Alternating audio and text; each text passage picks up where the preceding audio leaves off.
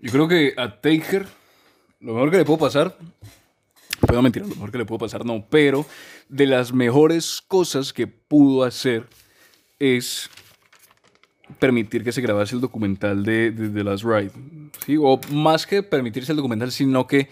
como ponerle punto final a la carrera y abrirse y dejar salir como la persona detrás del personaje, porque pues digamos él había sido durante 30 años y por eso se le reconoce como, como uno de los, más grandes personajes de, WWE y de la lucha libre en general, porque de alguna manera durante 30 años mantuvo, se mantuvo en personajes y el tipo no hacía entrevistas, por lo menos no muchas, o las que hacía era dentro del personaje, o no hacía muchas apariciones externas a, lo que era pues, su, su, rol. Además de eso, se mantuvo firme. Pasó durante varias épocas, pasó durante la era dorada, pasó durante la nueva generación, pasó durante la Attitude Era, pasó durante la Ruthless Aggression, pasó durante la era PG y se mantuvo hasta esta nueva era de superestrellas que es como más atlética. Entonces el tipo pasó durante seis generaciones o más que seis, procesos, seis procesos o seis épocas de la lucha libre que uno podría llegar a decir, entre comillas, desde el principio hasta el final, o por lo menos desde cuando la lucha libre se dio a conocer hasta ahora último, que como te digo, son casi seis épocas durante 30 años en las cuales, pues digamos, el Undertaker estuvo, y no solamente estuvo, sino que fue un rol principal dentro de la compañía. Porque esa es otra, fue el tipo que se mantuvo siempre dentro de la misma compañía sin variar en ningún momento, ¿sí? Porque, pues, a ver, él empieza en WCW, pero pues de ahí sale y después cuando llega WWE, desde que llega WWE, 30 años directo, directo sin, sin, sin haber pasado ni, ni, por un momento en otra empresa. Entonces eso también es algo que se le reconoce la lealtad que tuvo con, con Vince en su momento y pareciera como que una relación como padre e hijo o entre amigos porque de alguna manera Vince le da la oportunidad a él de trabajar en WWE y Vince le da el personaje del Undertaker a Mark Calloway para que pueda trabajar en WWE y de alguna manera él como que siente esa, esa, esa lealtad y el tipo, como te digo, sigue durante 30 años directo, sin salir del personaje, sin hacer nada externo. Inclusive no hacía apariciones, no, hacía, no, no, no, no salía, de, pues, o sea, salía de fiesta, pero pues no a esa exposición que de pronto, por ejemplo, un Stone Cold podía permitirse, un The Rock podía permitirse, el propio Triple H o incluso el propio Kane, que Kane pues ahora es, es es el alcalde de, de Norristown. Entonces, en Estados Unidos, un alcalde de, un pueblo. Y Undertaker no. Undertaker siempre se mantuvo adentro y ahora, en estos últimos años, optó por abrir. Sí, optó por abrir, como dejar, no dejar de lado el personaje, sino como que la persona detrás del personaje pudiese interactuar también. Entonces empezó a aparecer en programas de televisión, empezó a aparecer dentro de, de, de shows, empezó a hacer colaboraciones, incluso hasta películas, hizo el documental precisamente y como que dejó salir ese, ese, ese, esa persona que estaba detrás del personaje yo creo que eso le pudo beneficiar. ¿Por qué? Porque pues antes el Undertaker era, era respetado, porque pues igual todo el mundo, más allá de que saliera o no de personaje, el tipo de respeto, todo el mundo respetaba al Undertaker dentro de la industria y se le reconoce precisamente como uno de los nombres más importantes, si no el más importante. Y al final si hubiera salido o no, pues se le hubiera mantenido ese respeto, pero ahora no solo que salió, sino que empieza a contar las vivencias, se le da como un plus a ese reconocimiento que puede llegar a tener por el hecho de que al él contar las experiencias, que si, que si luchaba lesionado, que si se desgarró el músculo, que si el hueso se le rompió y sigue luchando, que si pasó esto, que si pasó otro, y contando esas anécdotas de lo que vivieron, se le da como ese plus de reconocimiento, como que la gente mira y sea el tipo no era solo un personaje, sino que también era una persona que tenía dificultades, pero que más allá de las dificultades, el tipo aún así tenía un aguante brutal y que seguía trabajando sin ningún tipo de problema. Y eso yo creo que le da un valor agregado porque la persona de alguna manera no se identifica con el personaje, sino que permite identificarse con la persona detrás de él. Y eso es algo que yo creo que permite conectar mucho más con el espectador, ¿sí? con el espectador que al final, pues digamos, observa lo que está pasando y puede relacionarse no solo con el Undertaker como personaje, porque pues al final es difícil como tomarle cariño al Undertaker o, relacionarse con él, pero con Mark Calloway, con el tipo detrás de la máscara, por decirlo de alguna manera, es fácil y, y, más todavía si el tipo pues de alguna manera es carismático, es humilde, es buena gente, es, es, es, es persona al final. Sí, es algo como que no, no, no, a lo mejor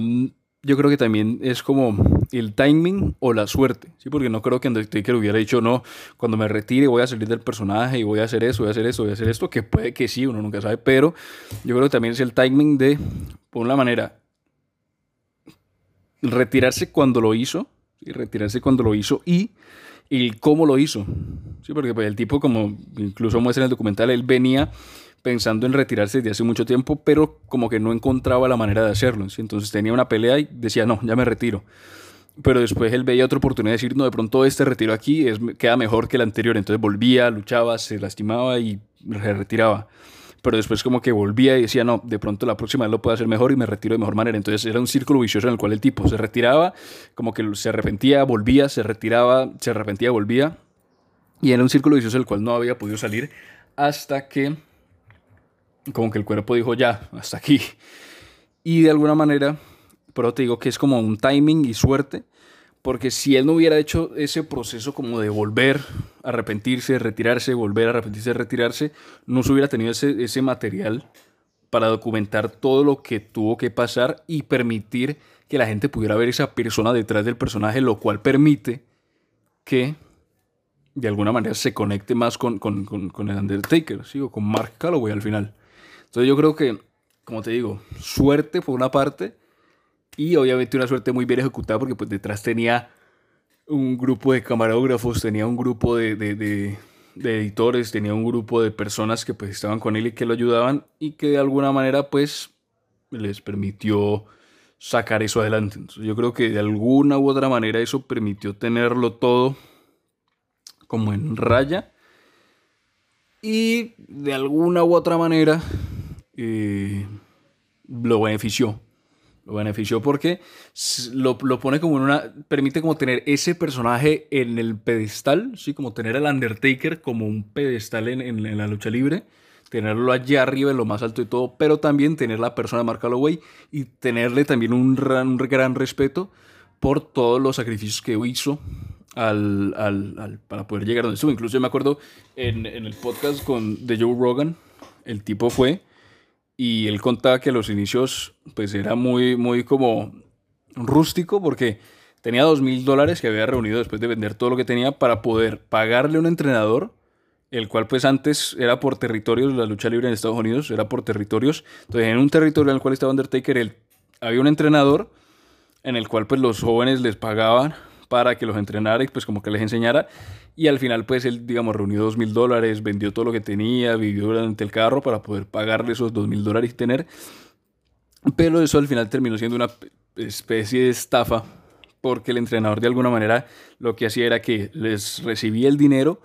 y les daba así una exigencia tan brutal que al final los tipos decían, no, yo por allá no vuelvo. Entonces, ¿qué pasaba? El tipo no realmente no les enseñaba nada sobre lucha libre, se quedaba con los dos mil dólares y se iba. Entonces, Undertaker de alguna manera contaba eso y él decía que de todos los que fueron, al final quedaron dos.